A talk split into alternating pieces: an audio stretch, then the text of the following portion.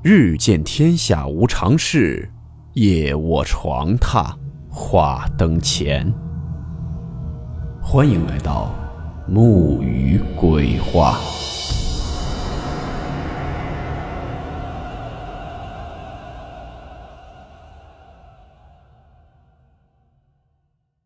大家好，我是木鱼。今天这个故事名字叫做《鬼求医》。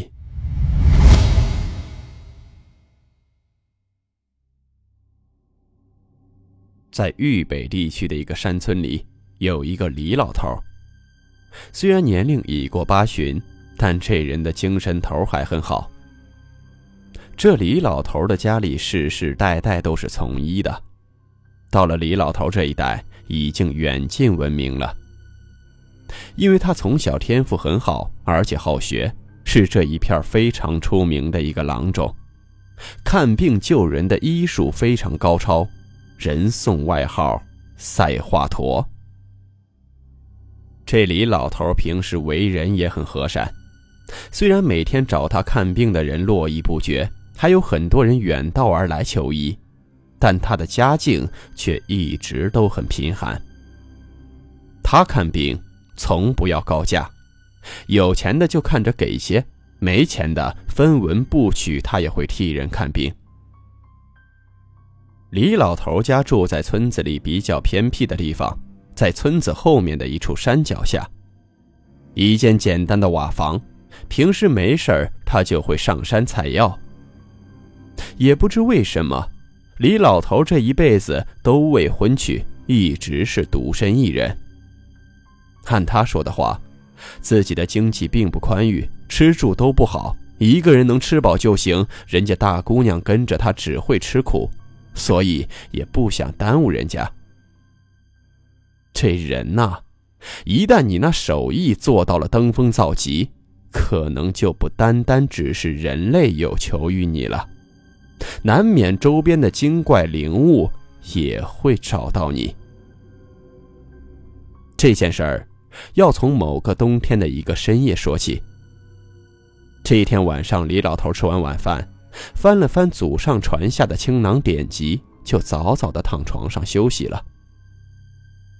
这北方地区还是山下，冬天的夜晚非常寒冷，外面那鹅毛大雪掺杂着北风在窗外呼呼的吹。李老头躺下睡了大概有一两个钟头，这时就听见砰砰砰的有人敲了三下门。这人年龄一大，睡眠就很浅。门一响，李老头就醒了过来，支起身子喊了一句：“是谁啊？”等待片刻，没人回答，只有门外的风声。这时，李老头起身，披上棉衣，疑惑的往门那里走去。那个时候，一间瓦房的大门可是没有猫眼这一说的。李老头轻轻地打开了大门，向外看去。门外没有人。这刚刚的敲门的声音，可不像是风声啊！而且自己也应该不是睡着做梦的。正当李老头疑惑不解，准备关门重新回去睡觉时，突然在前面不远处，模模糊糊的看到。有一个人站在那里。外面刮着风，下着大雪，视线并不好，看不清楚这人的容貌，只能大概的看到，应该是一个女人，就在不远处站着，低着头一动不动。李老头看到这人后，就赶忙问：“刚才是你敲的门吧？是有什么事儿吗？”问完后。周边仍然只有风声，那个女人没有回答，仍然是一动不动的，就在那里面对着李老头站着。李老头看那人没有反应，想着可能是想看病，但是没有钱，不好意思开口，就又对那女人说：“这深更半夜的，你找我有什么事儿吗？你是想看病吗？”这次那女人听到后，低着的头瞬间抬了起来，并且缓缓的点了点头，但是仍然没有说话。李老头这时候有些不好意思了，因为前两天一直下大雪，没有进山采药，家里备着的那些药材这几天都用的差不多了。他就跟那女人说：“你要不先进屋，我给你看看你哪里不舒服。但是现在没有药材了，雪停了才能上山采药。如果你着急的话，我明天去镇里跑一趟，买些药材回来。”听完李老头的话。那女子不但没有向前走进屋让李老头看病，反而缓缓地转过身，朝着后面的山林里走去了。李老头又喊了他几嗓子，那女人没有回应，看似缓慢地朝远处走去，但几个眨眼的功夫，那女子就消失不见了。李老头叹了口气，摇了摇头，关上了门，回屋去了。第二天起来后，李老头还记着昨晚的事情。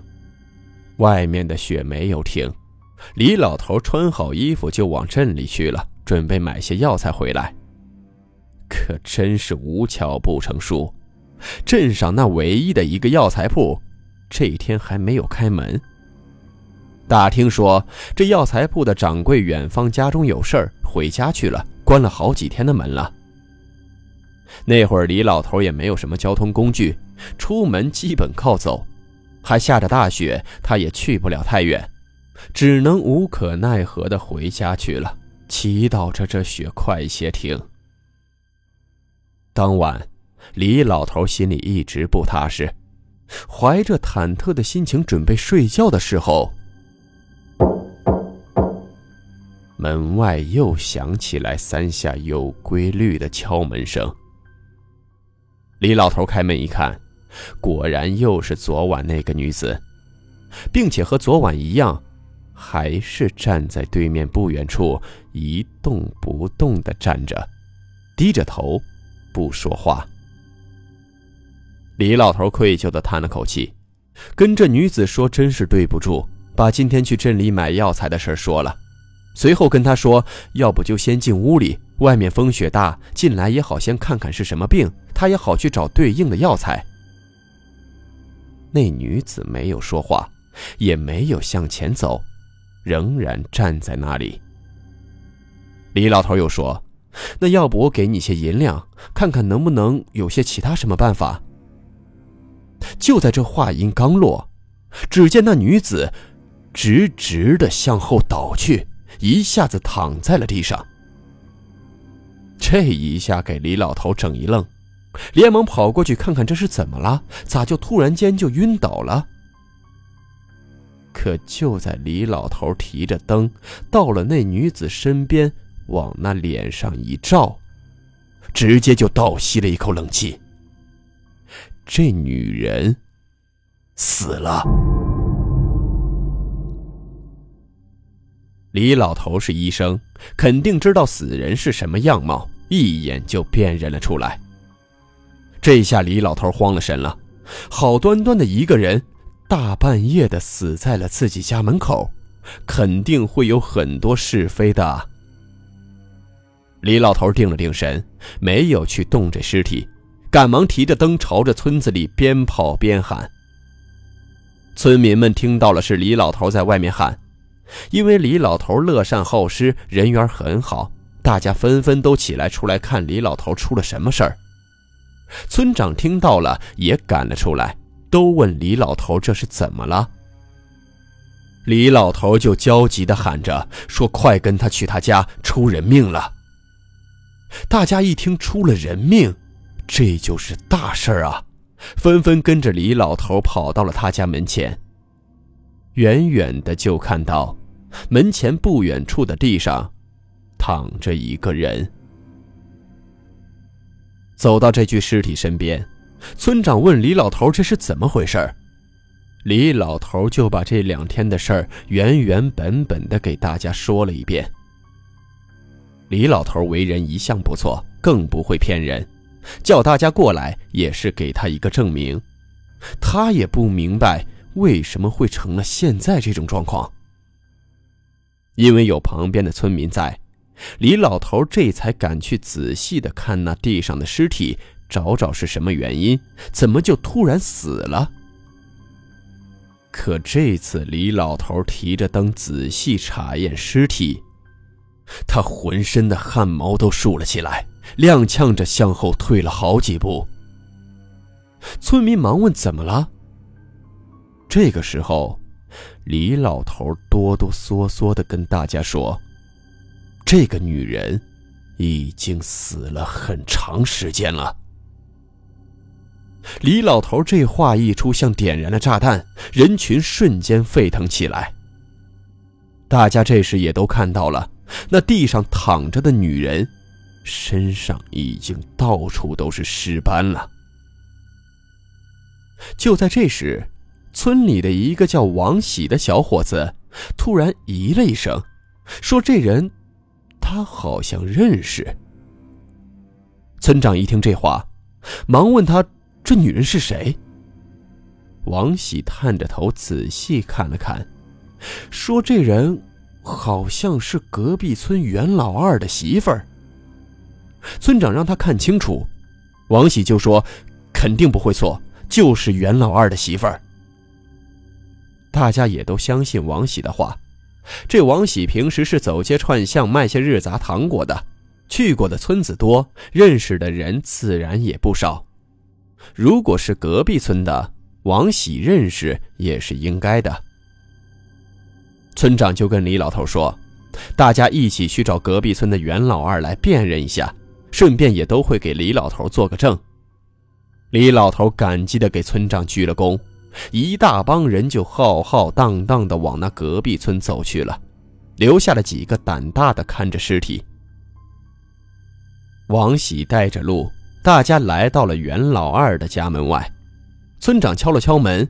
袁老二开门后看到这一大群人，吓了一跳，忙问：“这是怎么了？”王喜这时也站了出来，他跟袁老二认识，跟他说出了点事儿。村长就跟袁老二说了说之前发生的情况。这袁老二听完后，直接就喊了出来，他说：“这根本不可能。”他媳妇儿已经死了一个多月了，怎么可能还去敲李老头的门求医问药呢？村长说：“是不是到那儿一看便知？”袁老二就跟着大家伙一起去到了李老头家。到了那里，看到了地上的尸体，袁老二直接就扑在地上哭了起来。这不用说，大家也都明白了。果然是袁老二的媳妇儿，只不过他媳妇儿都死了一个多月了，为什么又突然出现在李老头家门外，还敲了门？这个时候，人群也都在窃窃私语，不敢大声说话，因为这眼前发生的种种情况，已经不能用正常的方式去理解了。只有一个说法：闹鬼。可这李老头一向为人善良，从不作恶，而且给大家医病救人，更不可能招厉鬼索命啊！袁老二哭过一通后，就跟村长请求借一个木板车，把他媳妇儿拉回去重新下葬。毕竟人死为大，村长也没多说。找人给他推来了一辆车。李老头看着这眼前的一幕幕，心里也很疑惑：这女人无仇无怨的，为什么会找到自己？想到第一天晚上，他跟这女人说是不是要买药，这女人缓缓的点了点头，顿时觉得这里面必定有事儿。袁老二安置好了媳妇儿，正准备走时，李老头叫住了他，问袁老二：“你媳妇儿是因何去世的？”袁老二叹了口气，说：“在一个月前，他媳妇儿因难产而死。”说到这里，袁老二又控制不住抽泣了起来，说了句：“真是福无双至，祸不单行，媳妇儿刚难产而死，大儿子又得了一场大病，也不知道是什么病，现在还卧病在床。说到这里，袁老二的话顿住了，大家也都瞬间安静了。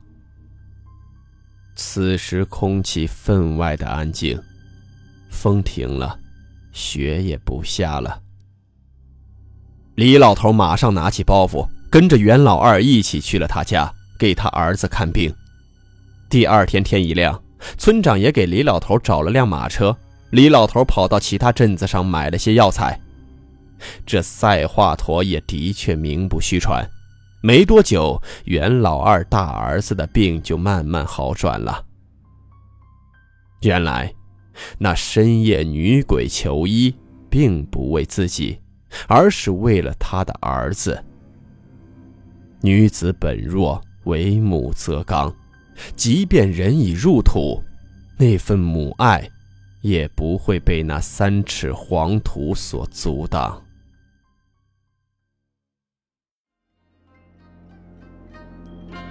好了，我们今天的故事到此结束，祝你好梦，我们明晚见。